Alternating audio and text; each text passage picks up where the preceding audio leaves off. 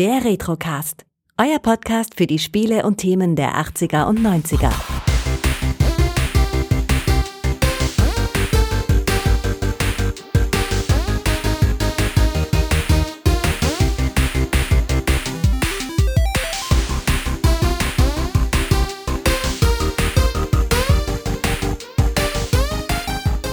Hallo Todde.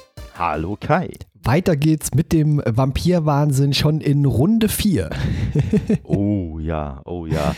So weit sind wir schon gekommen und so viel haben wir noch vor uns.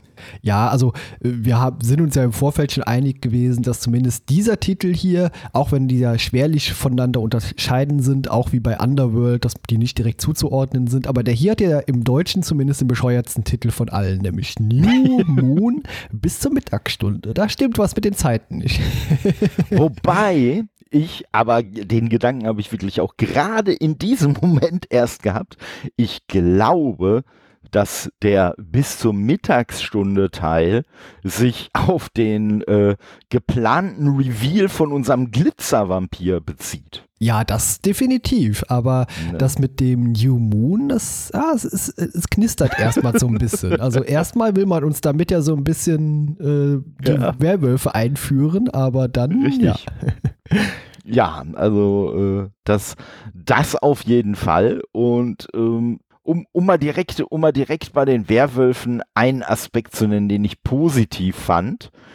So wie uns das jetzt in diesem Film erzählt wurde, wusste ja scheinbar Jacob wirklich vorher nicht, dass das mit den Werwölfen nicht nur einfach irgendwelches Rumgelaber ist und noch weniger scheinbar, dass sogar er selber ja Träger dieses äh, Werwolf-Gens ist. Ja, da lag ich ja, glaube ich, gar nicht so falsch, als ich sagte dann, dass er es vielleicht noch gar nicht wirklich weiß, dass er einer ist. Aber mhm. spätestens das haben wir in dem Film ja erfahren und auch das ist irgendwie klar. Der Film ist eigentlich eine Kopie des ersten Teils, nur mit dem Fokus auf die Wölfchen. Findest du? Fand ich gar nicht. Okay. Mhm. also ja, klar. Ne? Also ich rein von der Charaktereinführung und so, ja ja, ja, das, das schon, das schon. Und ich sag mal so, und Jacob wird in dem Film auch einfach nur eine Kopie von Edward. Ja, ja, Weil, genau. Ja. Ne, wo, wo halt vorher war, nein, nein, ich begehre dich so sehr, deswegen darfst du nicht bei mir sein, war halt, nein, nein, ich könnte dich verletzen, deshalb darfst du nicht bei mir sein. Und, oh, nee. Das, das nee, meinte nee. ich, das, das wirkte teilweise sehr äh, kopiert. Also es war eigentlich. Oh äh, eine andere Erzählweise, aber ja, ich glaube, ja, das wird eine ja, interessante das, Besprechung.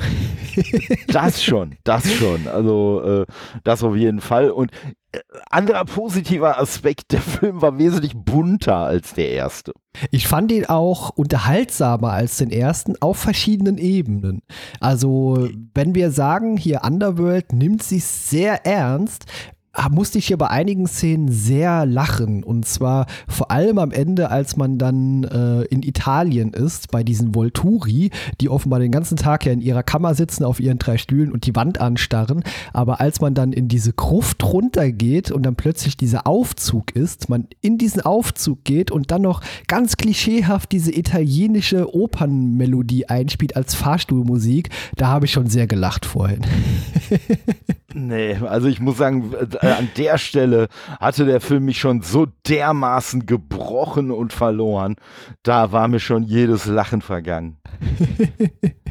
okay, was sind deine Probleme mit dem Film? Also, mein erstes Problem ist, der Film fängt ja, sage ich mal, ich würde mal sagen, der Anfang des Films ist eine würdige Fortsetzung vom ersten Teil. Ne? Jetzt gar nicht wertend betrachtet, sondern einfach so, so ein bisschen so der Ton, wie der erste Film geendet hat, so ging der zweite weiter. Die beiden äh, Hauptprotagonisten sich da unendlich am Anschmachten und nein und oh, ich möchte jeden Atemzug von dir aufsaugen und ich lebe ja nur, weil du lebst und oh, die und da.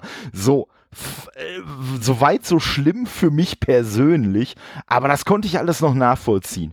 Aber dann dieser völlig bescheuerte und für die Story auch völlig unnötige Break, auf einmal so, äh, nein, und jetzt will ich übrigens doch nicht mehr, dass du bei mir bist, jetzt soll ich doch nicht mehr deine Atemzüge auf, ausatmen und mehr und ich sag dir auch gar nicht, wo ich bin. So, tschüss. So. Ja.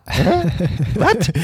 ja, da sind wir auch gleich auch bei den Logikproblemen, die dieser Film hat. Klar, die müssen erstmal weg, die Cullens, damit man sich um die anderen Charaktere äh, kümmern kann.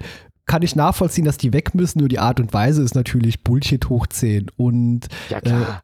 Äh, äh, also Logiklöcher in dem Film ich glaube, der ganze Film ist eigentlich ein Logikloch, weil da sind so viele Dinge, äh, die nicht zusammenpassen. Erstens, wenn Edward äh, weg ist, erscheint er ja quasi Bella immer so als Machtgeist und will sie so, äh, so, so ja. warnen, so nein, tu das nicht. Und Lüge, genau, Lüge besser. Lüge besser, genau. Ja, Boah, also. ja das, das war schon äh, extrem albern und bescheuert. Äh, vor allem, da wir vorher immer gesagt bekommen und nachher auch, dass Bella gegenüber den Fähigkeiten der Vampire immun oder resistent ist.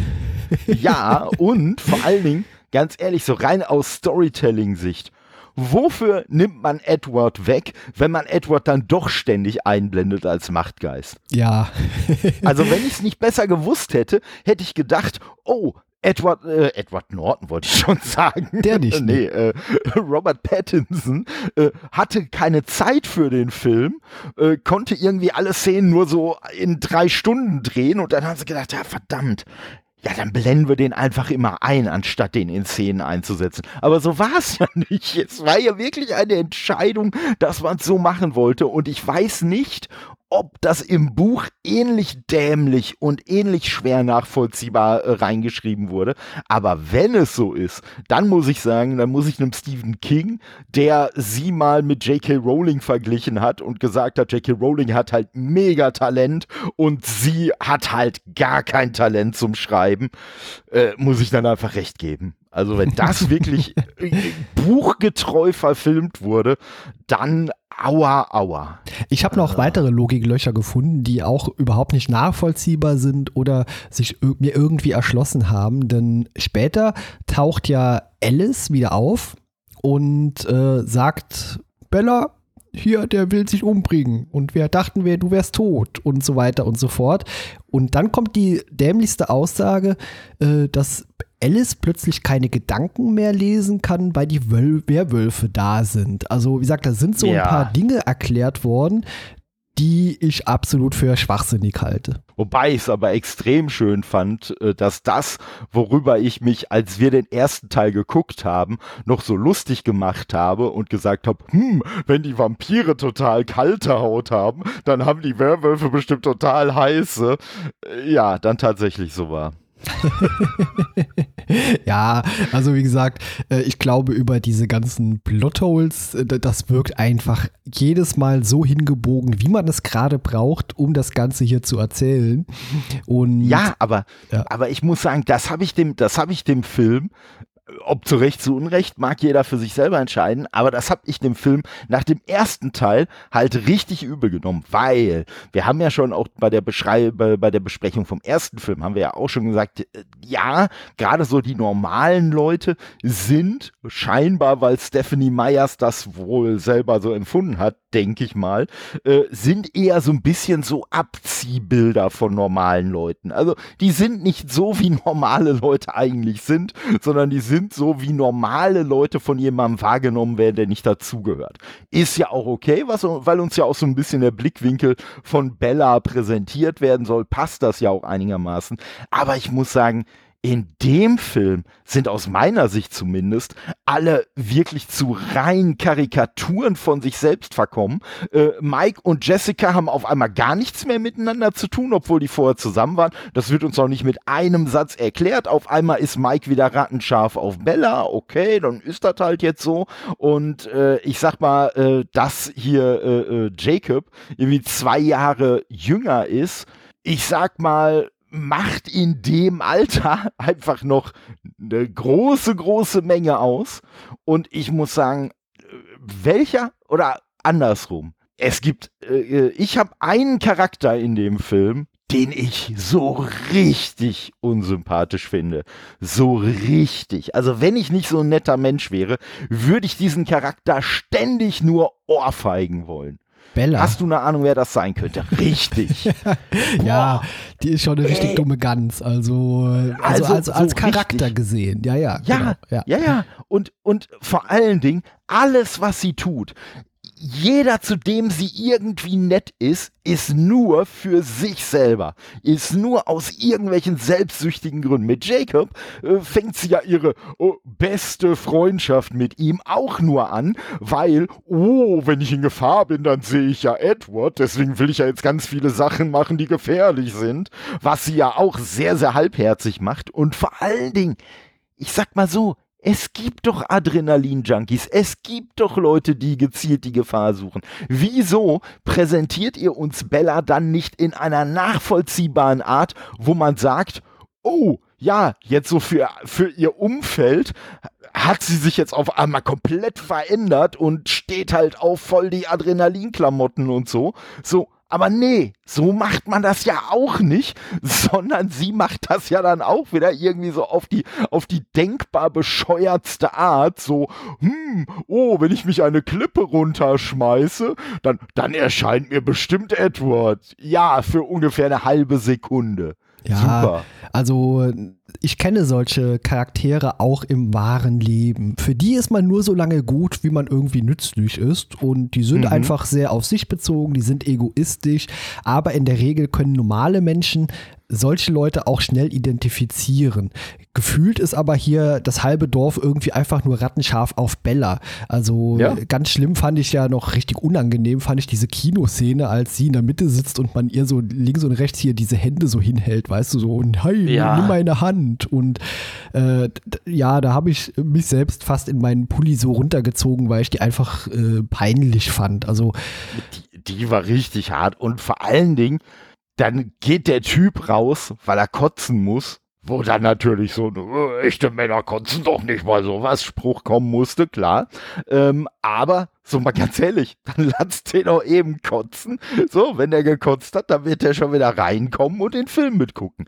Nee, dann geht man aber aus diesem Film raus, wo ich ja jetzt noch sagen würde, wenn das ein Akt der Freundschaft wäre, dass man sagt, oh, wir machen uns so Sorgen um ihn, ne, deswegen bleiben wir jetzt hier nicht einfach sitzen wie Marionetten. Nee, man geht aber eigentlich so aus dem Film raus, als ob der schon vorbei wäre. So auch ganz gemütlicher schnell Schlendergang, ein bisschen unterhalten. Ich sag mal, der Typ ist natürlich aufs Männerklo gegangen, also wäre es durchaus eine Option gewesen zu sagen, ey Jacob, guck doch bitte mal nach ihm, sieh doch bitte mal, ob es ihm gut geht oder nicht. Also mal abgesehen davon, dass es jemandem, der gerade kotzt, wahrscheinlich nicht besonders gut geht. Aber ne, so, das wären alles Optionen gewesen. Nein, stattdessen fängt man diesen ganz komischen, ganz komisch peinlichen äh, äh, Flirt Talk da irgendwie an und äh, mit Nein, du würdest alles kaputt machen, wo ich mir nur gedacht habe, genau, er würde alles kaputt machen in dem Sinne von, dass du, Bella,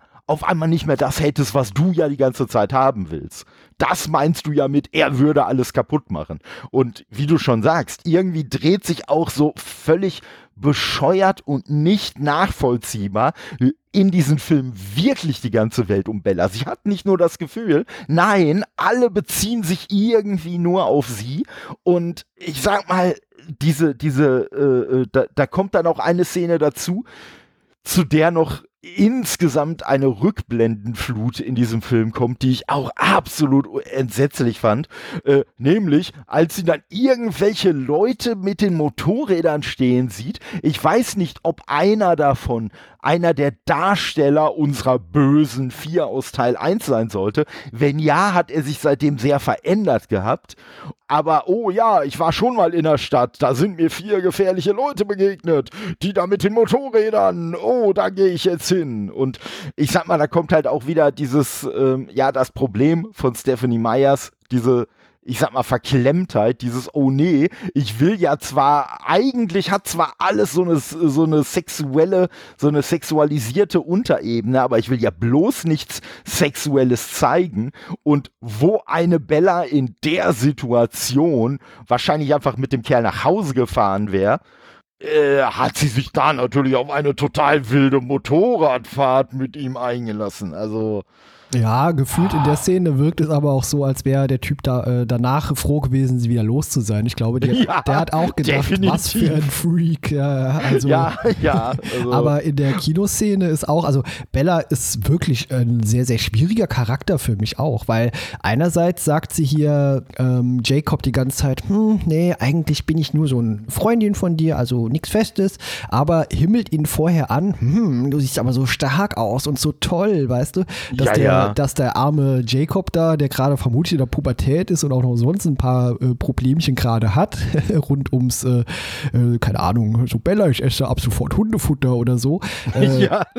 Also ja, ich kann Jacob nachvollziehen, Bella nicht. Ja, geht, geht, mir, geht mir grundsätzlich auch so.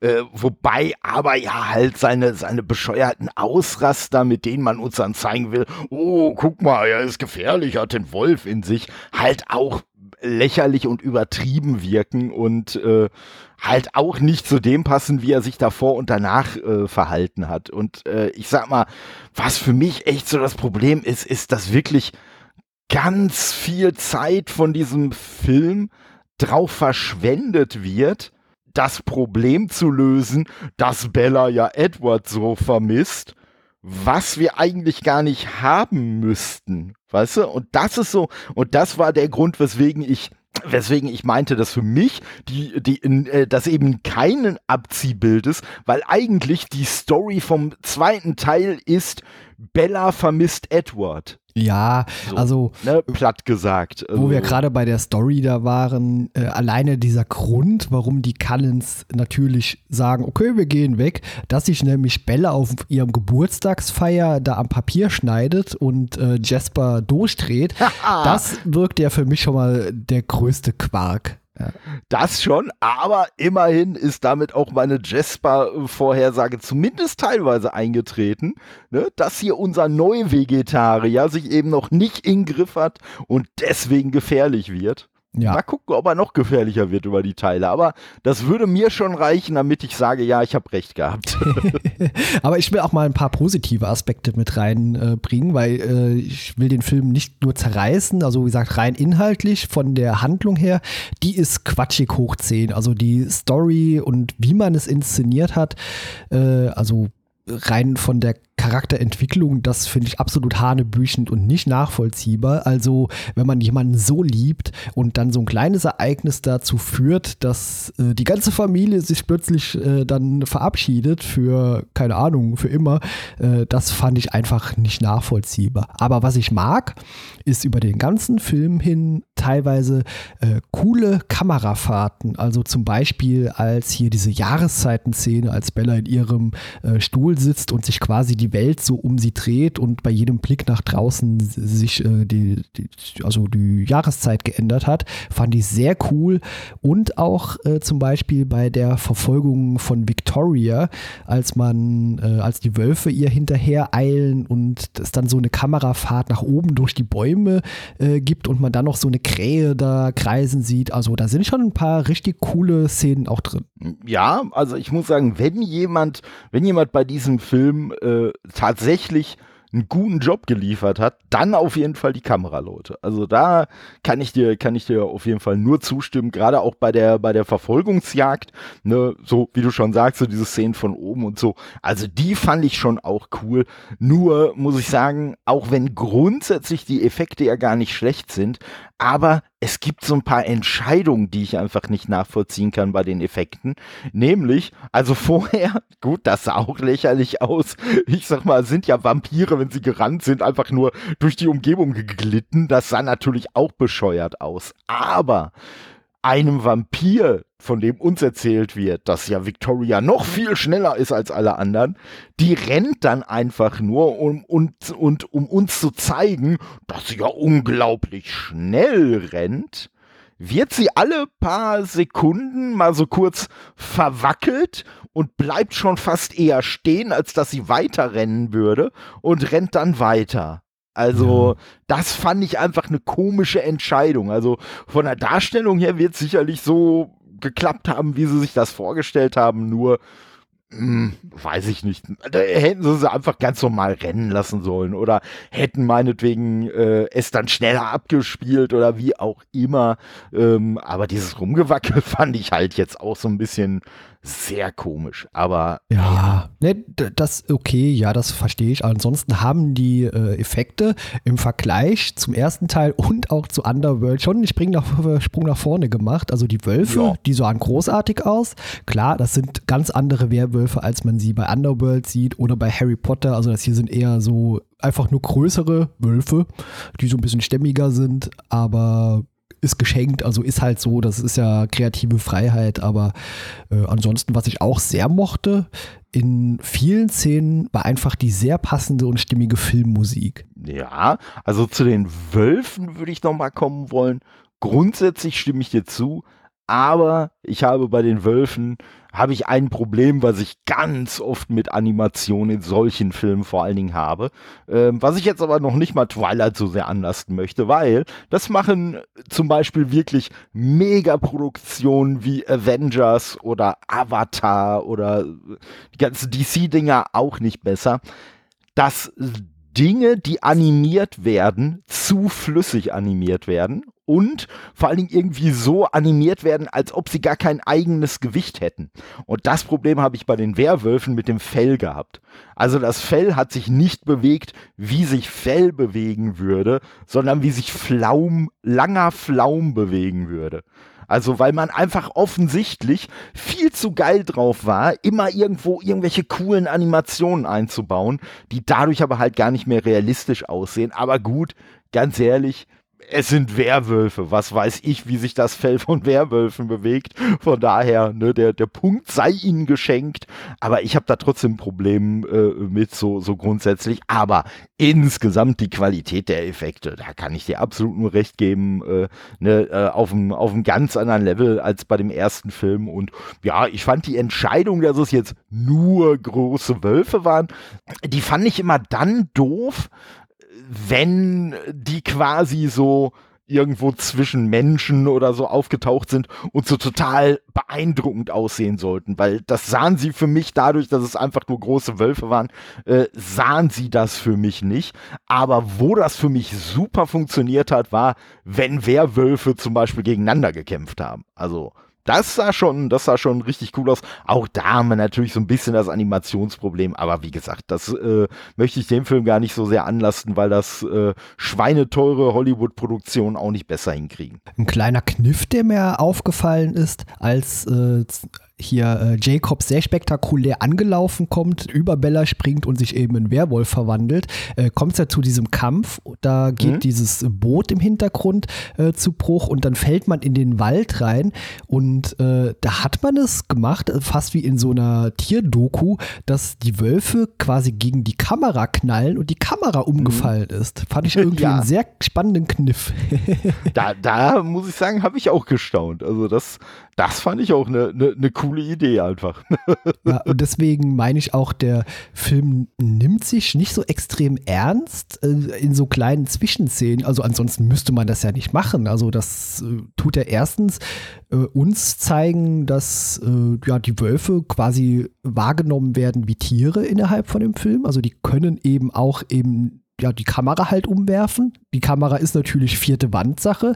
Warum macht mhm. man das? Erstens das und zweitens, äh, wie eben schon erwähnt, äh, die Fahrstuhlmusik, die in dem Fall eigentlich auch eher einen komischen Aspekt hatte. ja, wie gesagt, also äh, äh, das, das, ist, das ist von mir nicht mal, nicht mal äh, übertrieben, sondern wirklich zu dem Zeitpunkt äh, von dem Film ist mir wirklich jeder Humor vergangen, weil ich mir gedacht habe, okay, ga ganz ehrlich, der will sich jetzt umbringen, weil ihm äh, weil er ja glaubt, sie könnte eventuell tot sein, weil Alice sie in einer Vision gesehen hat, wo man sich dann fragen müsste, ja, wenn Alice sich doch sowieso sicher war, dass sie tot ist, dann hätte er ja auch mitkommen können. Ja, So. und weil äh, Edward doch noch anruft bei den ähm, Swans Ja, zu ja. Hause und dann Ja. äh, Jacob ans Telefon geht und er dann sagt, ne, Charlie, der bereitet sich gerade auf die Beerdigung vor. Ja. Ja, ja, also das war ja, das war ja der dämlichste, oh, wir machen jetzt mal einen auf Verwechslungskomödie-Ansatz äh, seit immer, äh, ne, dass natürlich Jacob äh, von der von der Beerdigung von Harry sprach und nicht von der von Bella und äh, ich glaube halt auch noch nicht mal, dass das jetzt in dem Moment eine böse Absicht war, um äh, Edward zu täuschen, weil ne, man muss sich ja überlegen, dass ja Harry, denke ich mal, emotional für für Jacob schon sehr wichtig war. Also von daher ne, glaube ich ihm schon, dass er jetzt einfach in dem Moment ne, wirklich nur auf die Foku auf die auf die Beerdigung von Harry fokussiert war und das deswegen so gesagt hat, wie er es gesagt hat. Aber äh, ja, dann kommt sowas und dann entscheidet sich äh, Edward, äh, der ja angeblich, so wie es uns immer präsentiert wird, hat er ja quasi nur gelitten, seitdem er zum Vampir äh, wurde und fand dieses Schicksal ja total schlimm und alles. Wieso hat er diesen Ich zeig mich jetzt den Menschen und lass mich umbringen Move nicht vor 60 Jahren gemacht? Oder vor 70 Jahren oder vor 50 oder vor 40. Weil angeblich hat ja sein Leben, bevor er Bella getroffen hat, nie einen Sinn gehabt. Und jetzt ja doch endlich. Also, äh. Ja, auch als die Ja, in und- Italien und- ankommen und Alice äh, dann sagt zu Bella, nein, du musst vorgehen, er muss dich sehen. Mir würde er nicht glauben, wenn ich ihm das telepathisch Ja, ja. übermitteln würde. Ja.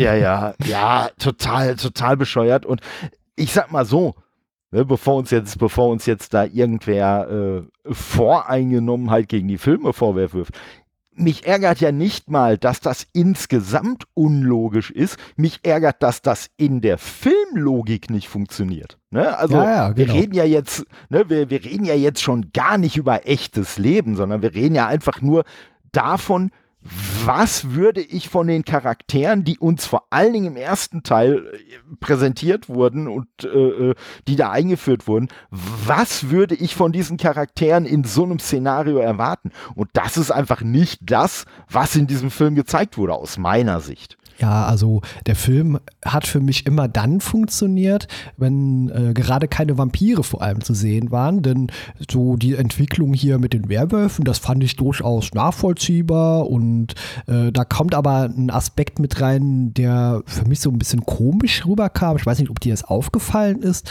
Das wirkt so, als hätte man da unterschwellig so das Thema häusliche Gewalt mit drin.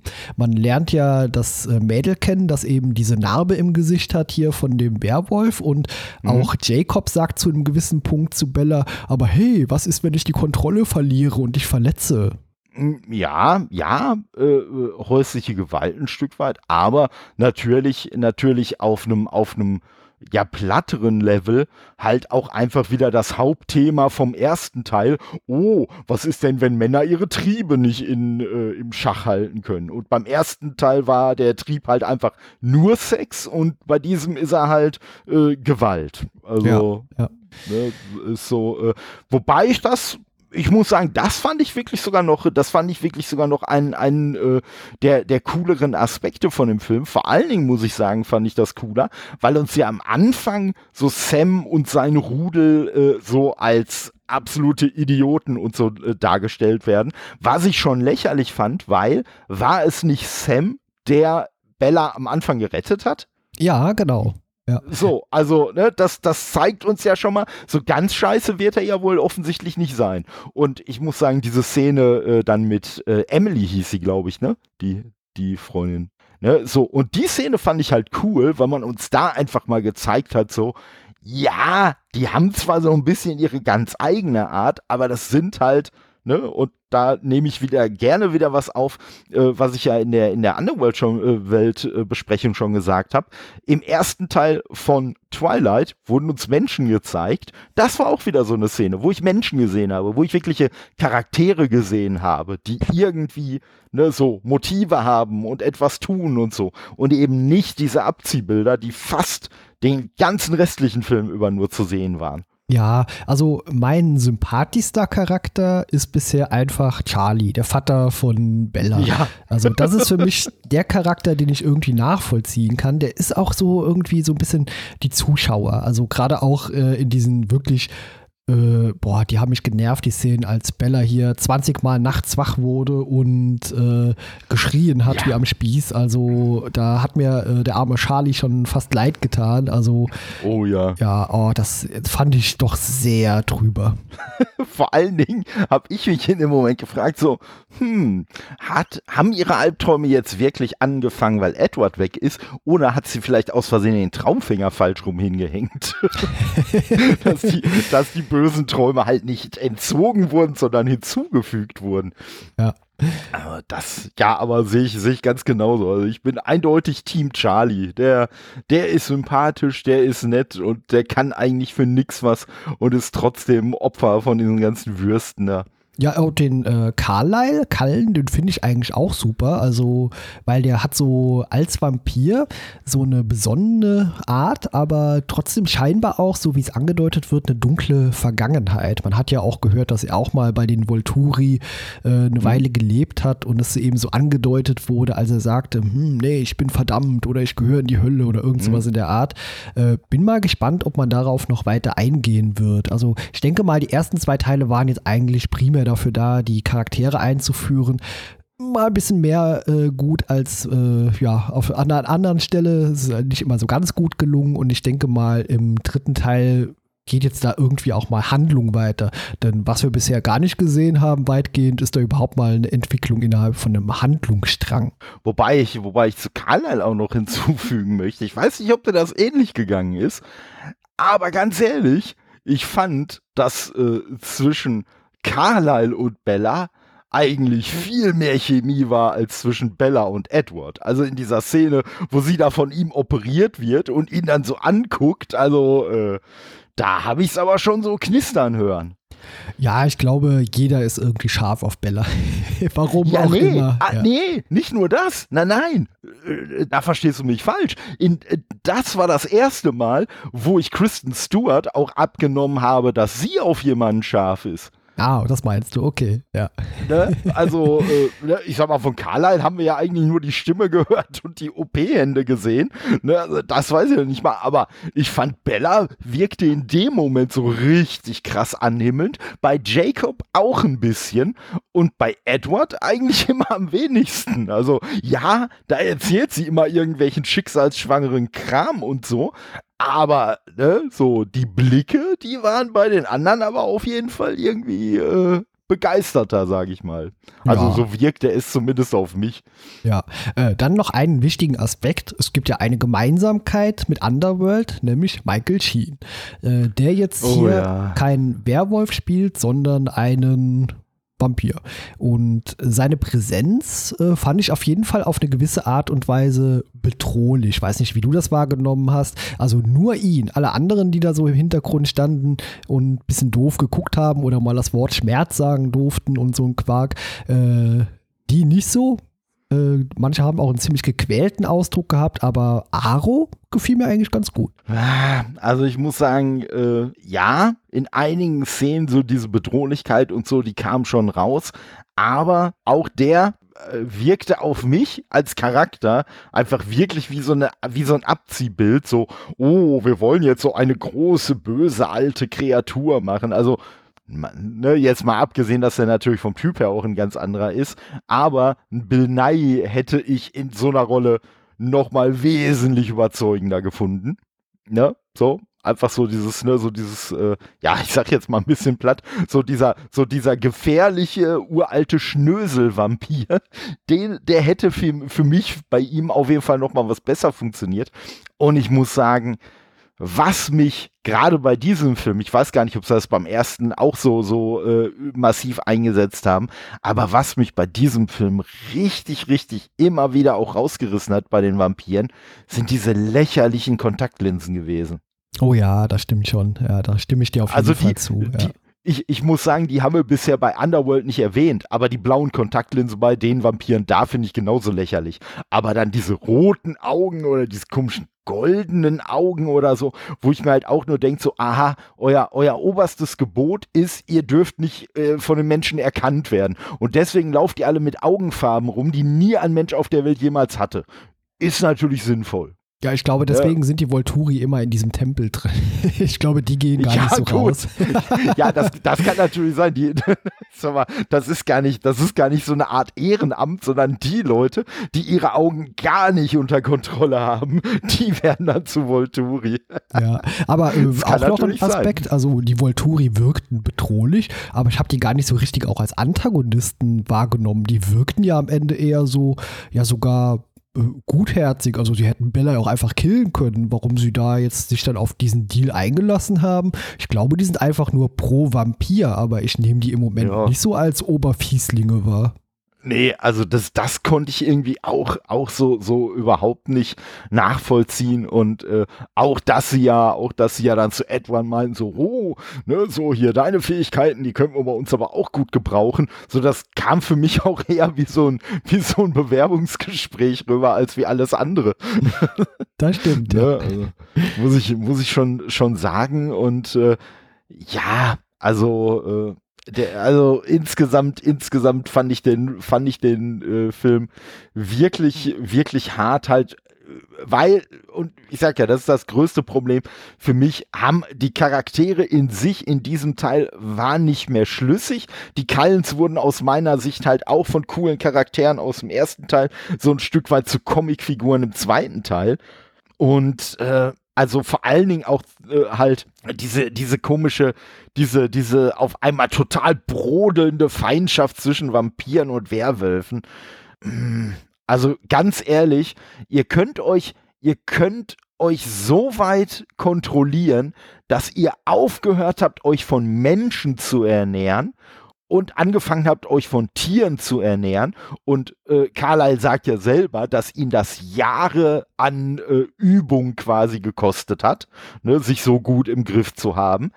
Wobei, ganz ehrlich, ich hätte es eigentlich sogar noch cooler gefunden, wenn er Jahrzehnte gesagt hätte. Weil ganz ehrlich, er ist ein Vampir, ne? Also ich sag mal, wenn er jetzt Jahrzehnte gesagt hätte, er hätte das nicht übertrieben gewirkt und also so aus meiner Wahrnehmung war es wahrscheinlich sogar eher so. Ne? Weil wahrscheinlich wird es dann so sein, so, ah, dann hast du dich ein paar Jahre im Griff, ah, dann wirst du mal wieder rückfällig, dann hast du dich mal wieder im Griff oder so irgendwie. Und ne, von daher, aber gut, ne, das ist das nur so, so am, am Rande. Aber wie gesagt, diese Überwindung, die können sie alle über sich bringen. Aber die Überwindung, nicht gleich loszukotzen, wenn ein Werwolf neben ihnen steht, das geht nicht. Das ist viel zu hart. Da muss man alle zwei Sätze, muss man irgendeine dumme, äh, hier riecht ja wie nasser Hund und so äh, äh, Sätze da raushauen. Nee, Leute. Das, das wirkte auf mich halt echt richtig albern. Ja, ich glaube, wir sollten einfach davon abgehen oder abkommen, äh, die Filme zu ernst zu nehmen. Äh, bei Underworld den kann man äh, auch auf so einer Trash-Perspektive ganz gut gucken. Und ich glaube, das funktioniert bei Twilight hier eigentlich auch besser, als wenn ich versuche, da irgendwie diese ganze Sinnhaftigkeit zu hinterfragen. Nämlich, äh, der Film hat gute Szenen, der hat auch, äh, wie gesagt, eben schon meinte, eine tolle Filmmusik, die teilweise immer ein bisschen im Hintergrund dezent ist, aber trotzdem immer irgendwie zur Situation sehr gut dazu passt. Und ansonsten hat der Film mich unterhalten und ich habe eine Art Voraussage, äh, wie es vielleicht weitergeht. Also es bahnt sich ja so eine Art Zwist hier an zwischen Jacob und Edward. Ich könnte mir gut vorstellen, dass im dritten Teil so eine Art Eifersucht kommt, dass es so einen Konflikt zwischen den Werwölfen und den äh, Vampiren hier geben könnte. Ähm, und bin auf jeden Fall weiterhin neugierig, wie es weitergeht. Nee, also da sind wir, da sind wir aktuell auf jeden Fall, äh, ich sag mal, auf, auf unterschiedlichen Seiten desselben Zuges unterwegs. Ähm, weil ja, nicht so ernst nehmen, okay, aber das Problem ist, ich habe mit äh, äh, speziell mit dem zweiten Twilight habe ich dasselbe Problem wie mit Underworld. Jedes Mal, wenn da irgendwelche Dialoge kommen, kommt da halt einfach nur noch Bullshit bei raus. Und der Vorteil, den Underworld hat, ist, da gibt es nicht so oft Dialoge. So, das, das, das, ist einfach das. Also wenn die bei Underworld ähnlich oft äh, quatschen würden wie bei Twilight, dann hätte ich wahrscheinlich dieselben Probleme. Aber der wirklich lächerlichste Punkt, wo ich ja wirklich fast irgendwie kotzen musste, war ja das Ende. weil als dann der dramatische Moment kommt, wo etwas sagt, okay, ich verwandle dich, aber nur unter einer Bedingung, dass du mich vorher heiratest. So, okay. Ich sag mal, ja, Kinder, ihr dürft heute viel länger wach bleiben und ihr müsst euer Zimmer nicht aufräumen, aber nur, wenn ihr vorher einen dreifachen Eisbecher esst. So kam mir das vor. So, wo ich gedacht habe, was für eine lächerliche Bedingung soll das denn jetzt sein? Oder vielleicht, so wie du es siehst, vielleicht sollte es auch wieder irgendwie lustiger, abseitiger Humor sein, dass er quasi damit nur bestärken wollte, ja, ich will dich auch voll gerne zum Vampir machen, aber ich will dich auch voll gerne heiraten. Ja, also, kein, kein Vampir vor der Ehe. Nee, nee, ja, und, und da haben wir natürlich die Sex-Analogie wieder äh, ja, ganz ja. platt präsentiert gekriegt. Ne? So, ja, wir können ja ein bisschen hier körperlich werden, aber erst, wenn du mich vorher heiratest. Ähm, ja, und ich habe eine neue Theorie bei diesem Film. Vielleicht, wenn ich das, vielleicht, wenn ich den dritten Teil unter der Prämisse sehe, finde ich den vielleicht auch wieder erträglicher. Ich habe ja beim ersten Teil vermutet, dass äh, Stephanie Meyers sich in Bella quasi wieder sieht oder andersrum, ne, so sich da so präsentiert. Glaube ich mittlerweile gar nicht mehr. Ich glaube, dass Edward Stephanie Myers ist. okay. Kein Witz. So, weil, mal ganz ehrlich, so, äh, wie, wieso soll denn ausgerechnet Edward total scharf drauf sein, sie zu heiraten? Mal ganz davon ab, dass Edward ja schon fast 100 Jahre alt ist oder sogar 104. Sogar 100, ich weiß 104, genau. So, und von daher durchaus weiß, dass so eine Ehe hm, jetzt vielleicht nicht so das Allerwichtigste in der Welt ist, weil es ja, zumindest unter Menschen halt mit dem Lebensende dann auch endet und ihm deswegen auch egal sein könnte, ob er jetzt mit irgendwem verheiratet ist oder nicht. So, aber wie gesagt, ich, ich habe viel mehr so das, ich habe viel mehr so das Gefühl, so auch so dieses, ah ja, und ich muss mich ja zurückhalten und ich darf ja nicht und ah nee, dann, dann ziehe ich mich lieber zurück, bevor ich an die verbotene Frucht gehe und so. Ich glaube, das könnte ich mir mittlerweile viel mehr vorstellen, dass das vielleicht so ein bisschen die Einstellung äh, von Stephanie Myers ist. Und Stephanie Myers hat ja nach dem letzten Twilight-Roman auch einen Roman angefangen, der aus der Sicht von Edward ist. Mhm. Was diese Theorie vielleicht noch mal ein bisschen untermauern würde. Und der Satz aus dem ersten Teil hier, und so verliebt sich der Löwe in das Lamm, der kam übrigens aus dieser Roman, äh, aus diesem Romanmanuskript für den Edward-Roman. Und Stephanie Myers wollte unbedingt, dass der in diesen Film mit reinkommt. Ja, okay. Ja, aber also ja, von daher, eindeutig. Ich, also deswegen schon mal Ankündigung, Teil 3 werde ich so gucken, dass für mich Edward Stephanie Myers ist und dadurch quasi die eigentliche Protagonistin des Films. Und mal gucken, ob der Film dann für mich besser funktioniert als der zweite. Eine positive Sache müsste ich noch erwähnen, das haben wir beim ersten Teil so ein bisschen vergessen, habe ich dir nachträglich gesagt. Ich finde, auch wenn hier kaum bekannte deutsche Synchronsprecher am Werke sind, machen die alle einen exzellenten Job, was zumindest für die Zukunft der deutschen Synchronarbeit äh, ein großer Pluspunkt ist. Also finde ich sehr gut.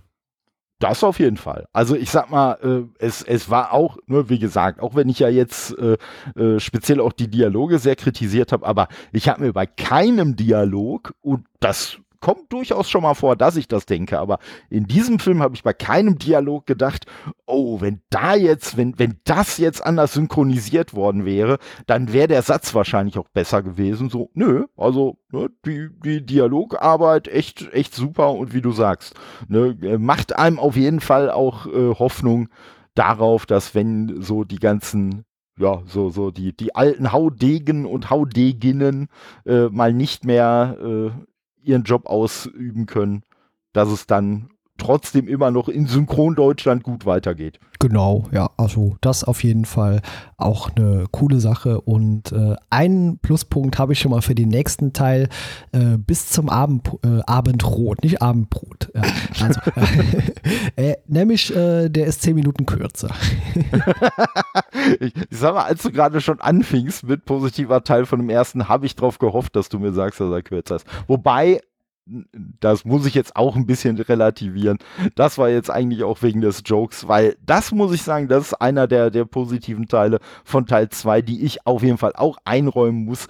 Der Film wirkt jetzt an keiner Stelle irgendwie langatmig oder so. Also dafür, nee, dass er so lang ja. ist, wie er ist, ja, ja ne, geht er geht er eigentlich schon recht recht äh, äh schnell um. Äh, und man muss natürlich auch sagen, irgendwie so gefühlt, in der ersten halben Stunde gibt es ja auch schon mehr Handlung als in dem ganzen ersten Teil. Also. ja, das stimmt. Ob die Handlung nachvollziehbar ist, ist ja wieder eine andere Sache. Da, das ist eine andere Sache, ne? aber äh, ne, so, so insgesamt, so insgesamt passt das schon. Und naja, also ich, ich bin äh, ich bin argwöhnisch, was den nächsten Teil angeht, aber werde mich natürlich äh, unverzagt da reinstürzen. Aber ich muss sagen, so ein bisschen meine Vorfreude, die ich ja noch vor dem zweiten Teil hatte, die ist so ein wenig gewichen.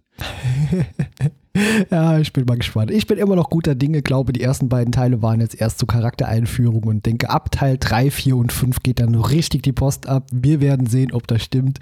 Und wenn ihr wissen wollt, wie es im Crossover weitergeht, dann schaltet doch am Samstag wieder bei Toddes Nerdcast mit rein, wenn wir den nächsten Underworld-Film dort besprechen. So ist es. Und eventuell äh, wird dann äh, die ein oder andere Aussage, die ich jetzt gemacht äh, habe über das, was wir gesagt haben, schon nicht mehr passen, weil die quasi jetzt am Samstag erst gemacht wird für euch. Also, uh, Ne, Zeitreisefilm ist nichts gegen unser Crossover. Definitiv, ja.